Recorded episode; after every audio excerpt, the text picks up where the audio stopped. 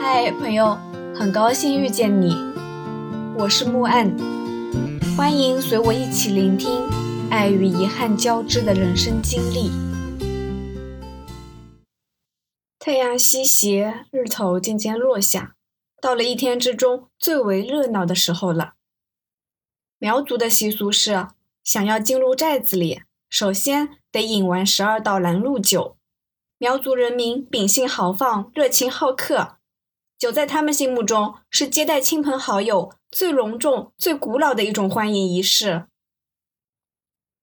只要有贵客到来，村民们便会在村口的田坎上摆设十二道拦路酒，全寨男女老少幼全部穿上他们的传统服饰，尤其是女孩们盛装出席，迎势叮当响。十二道拦路酒从寨外山坡下开始。一直延续到进寨门楼，在每一道喝酒关卡上都会放上一张方桌，两边站着几个苗女提壶端杯，边唱边向客人敬酒。首尾两道用的是大牛角杯，表示福寿双全。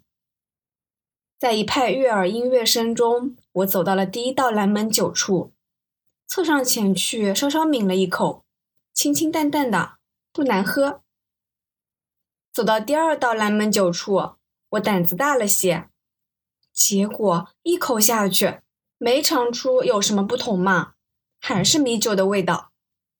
等到到了第三道拦门酒处，我用手接过酒碗，没喝，问：“这每一道酒都是不同的味道吗？我怎么什么都没喝出来啊？”对方笑：“酒都是一样的米酒，只是名字不一样。”来，喝完。说罢，手一推，一使劲，咕噜咕噜的，整一碗酒都被那小姑娘给我灌到了我的肚子里。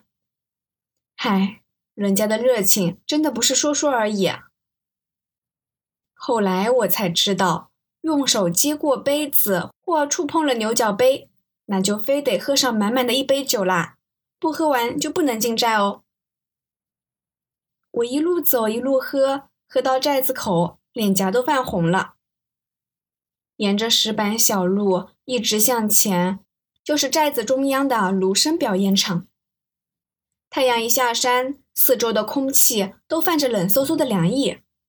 我坐在广场上看苗族表演，身上热乎乎的，从肚子里一路热到脑袋上。我真的是喝太多酒了。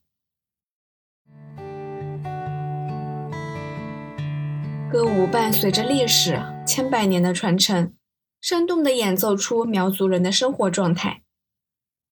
谁知道歌舞节目进行到一半，来了敬酒舞，姑娘们纷纷端起牛角杯，盛满苗家米酒，朝着客人们走过来。我又被灌下去一大口。和客栈老板谈及此事，他说以前还有姑娘。追着客人满广场跑呢，就是为了让人家喝一口，热情似火啊！最后提醒大家适量饮酒，健康生活哦。苗族的阿姨和奶奶们都热情好客，让我进屋子里烤烤火。我在一位苗族奶奶那儿买了几个手工小背包和一个单肩帆布包，分不出是手工制作呢，还是工厂批发来的。但是反正我很喜欢啦，买就是啦。后来客栈老板猜我的小包大概五十块钱一个，因为市场价也差不多如此。但是实际上我花了非常低的价格买到了。苗族奶奶千叮咛万嘱咐，让我别告诉客栈老板。再后来我回杭之后，朋友看中了我的帆布包，去某宝搜了。类似的同款价格是我购入的两倍左右，所以啊，我理应相信淳朴和至诚尚存人世间。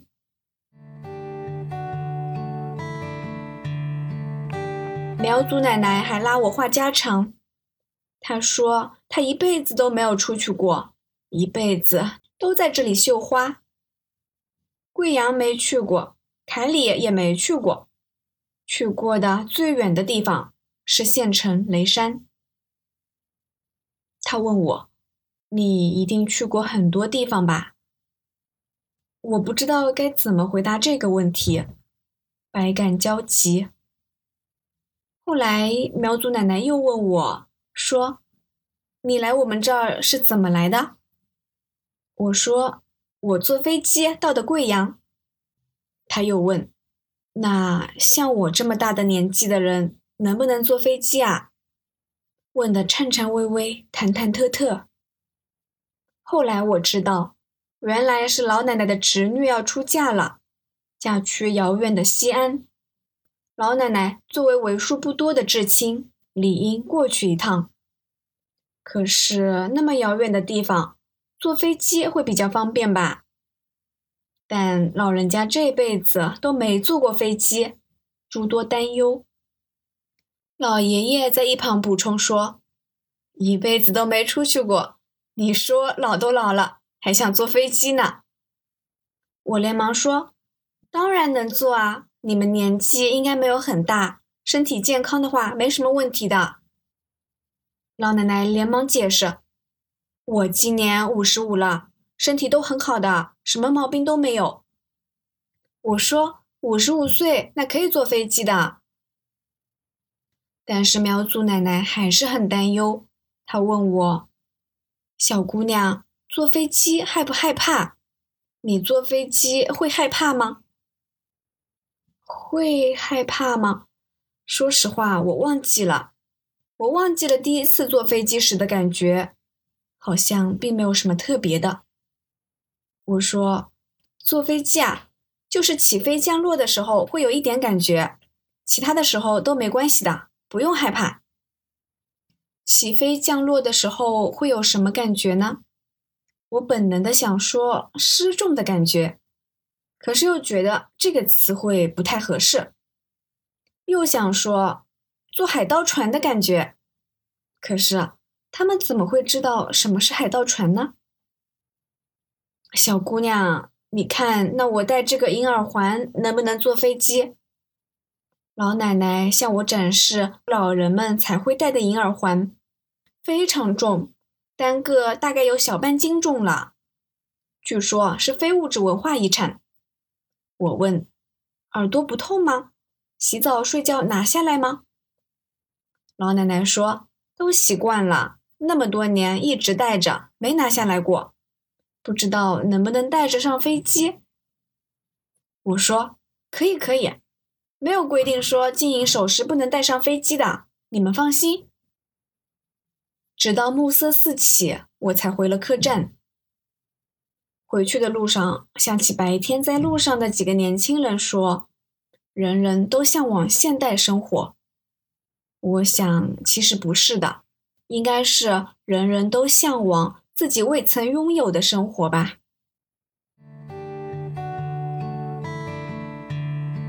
我住的客栈兼做酒吧，到了晚上应该很热闹。当然，在朗德热闹是不存在的。晚餐照例是两个人吃。老板问我是吃酸汤鱼呢，还是酸汤牛肉？我毫不犹豫，酸汤鱼。在凯里没吃上酸汤鱼的遗憾，在朗德弥补了回来。酸汤鱼真的很酸很酸，微微辣，是我喜欢的口味。我这个人向来比较喜欢吃酸的，吃馄饨、吃面条拼命加醋，很喜欢吃山楂片、酸枣糕之类的。但我发现啊，酸汤鱼的味道和山楂片的那种酸味不太一样。酸汤鱼的分量很足，一整条鱼，半斤牛肉，各种蔬菜，吃到我几乎撑破了肚皮。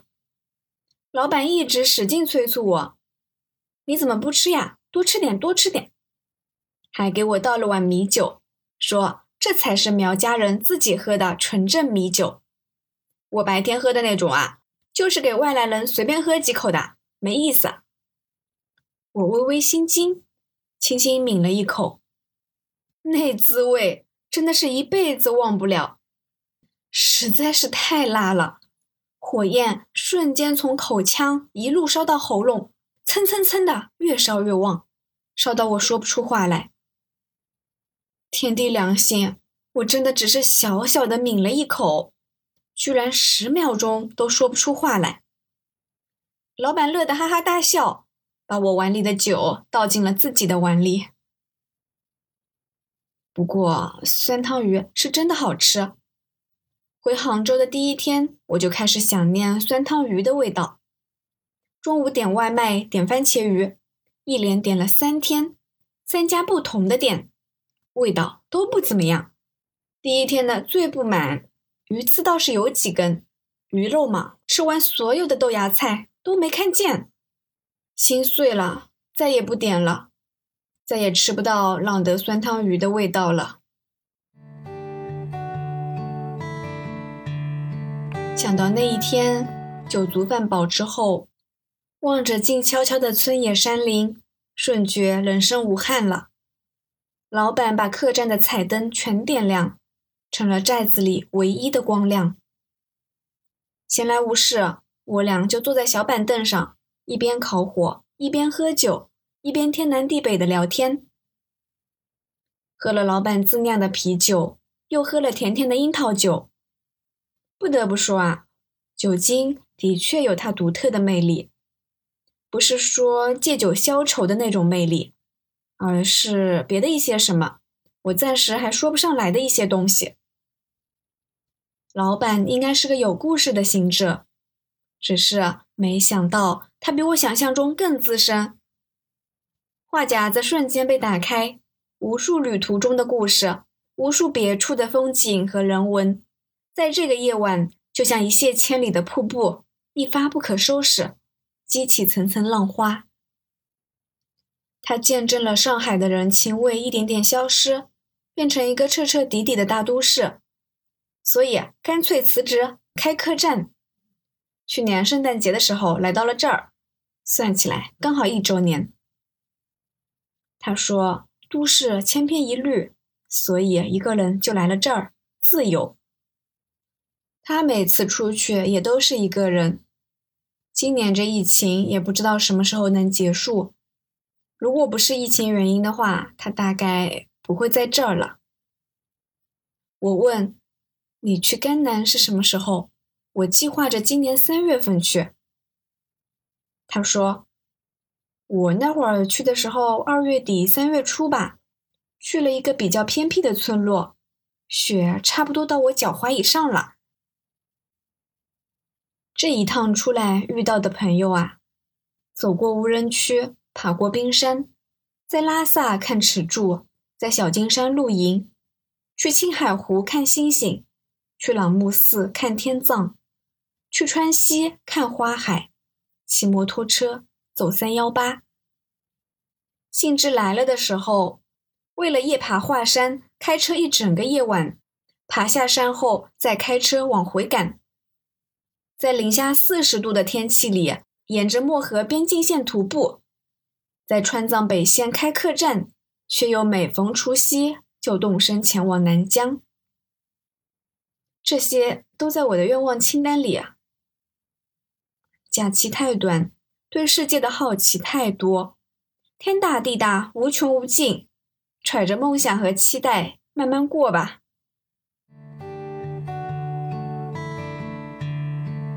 聊了半宿，我有些坐不住了。屁股不停的从一张小小的板凳的左边移到右边，右边移到左边，怎么样都不舒服。于是我问老板：“你家是不是只有这种小板凳啊？”我望一眼四周，角落里放着二十来张小板凳，想着大概是小板凳不占地方，旅游高峰期的时候可以给更多的游客提供座椅。老板解释。不是我家，是这儿的人都只坐小板凳，没别的凳子椅子了。老板看我一脸腰酸背痛的样子，说：“你往后坐坐，靠墙会好一点。”这板凳真不是一般人能坐的。我往后靠了靠，整个身体的腰背有了支撑，瞬间轻松不少。老板说他刚来的那会儿也不习惯，现在都已经适应了。你看到我那角落里的凳子了没？那只是我家的三分之一的凳子，楼上还放着不少呢，每家差不多都有个五十来张吧。我吓了一跳，那么多小板凳干嘛？拼起来坐吗？后来才知道，苗寨长桌宴的时候，这些凳子就能派上用处啦。我们这还算好的，你还有凳子坐。等你明天去了大理，他们侗族很多连凳子都没有，就直接坐在地上吃饭的。什么？坐地上吃饭？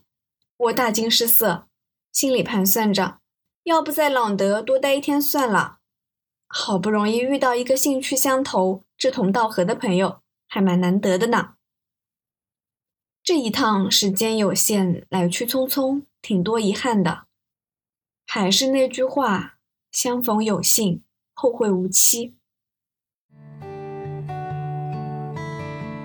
睡之前，老板给我打预防针，说朗德的老房子每一间都是非遗，不能大刀阔斧改造。该漏风的就漏风，该不隔音的就不隔音，也没有电热毯用哦。在这里防火比什么都重要。我以为这又会是哆哆嗦嗦的一晚上，结果没想到房间的空调很给力。半个小时过后，我把二十八度调到了二十五度，再调到了十八度，最后给关了。躺在床上，温暖。惬意满足，唯一的一点点遗憾就是出寨子的车还没有搞定。客栈老板三令五申，不允许我早上十点钟前打扰他，说十点钟以后我要是还没有拦到车，可以打电话叫醒他，他送我一程。算了，明天再说吧。我关掉闹钟。伴随着窗外丝丝月光和耳畔若有若无的吱吱嘎嘎的木板声，渐渐入睡。感谢收听，希望这个播客能陪你度过每一段孤独的旅程，彼此温暖，彼此治愈。希望来到这里的你可以放下一天的疲惫，尽享这人间好时节。也欢迎大家转发订阅。赞赏支持，我们下期见。